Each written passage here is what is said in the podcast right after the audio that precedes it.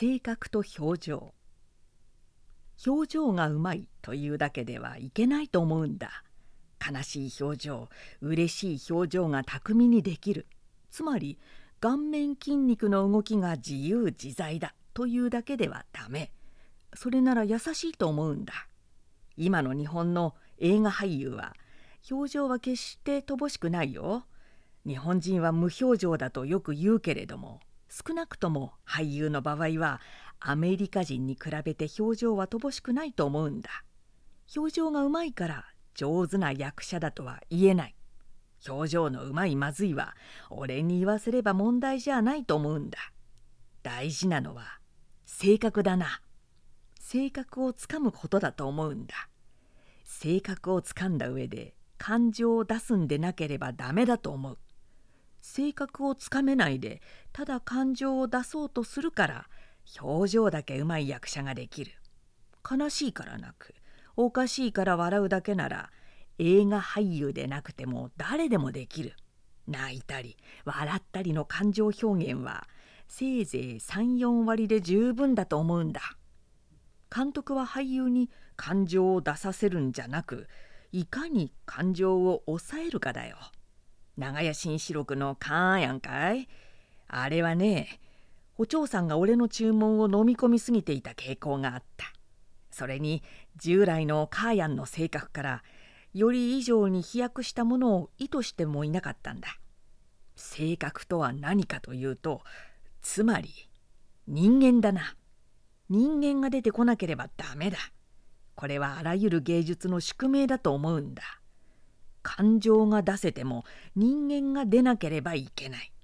表情が100%出せても性格表現はできない。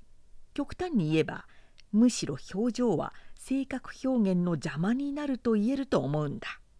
抑えることだな。いかにして抑えに抑えて性格を表現するか。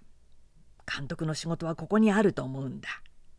荒野の血統のヘンリー・フォンダが床屋で香水をつけてきてねーっと立っている。あれだな。ジョン・フォードの偉いのは。フォンダが柱に足を突っ張って椅子の上にのけぞってうふんと言っている。あのフェンリー・フォンダとジョン・フォードの気合は実際羨ましいと思うな。荒野の決闘だけじゃない。ジョン・フォード作品のヘンリー・フォンダはいつもいい。怒りのぶどうでもヤング・ミスター・リンカンでも。ウィリアム・ワイラーの作品が何か来ないかな。見たいね。ミニバ夫人なんか。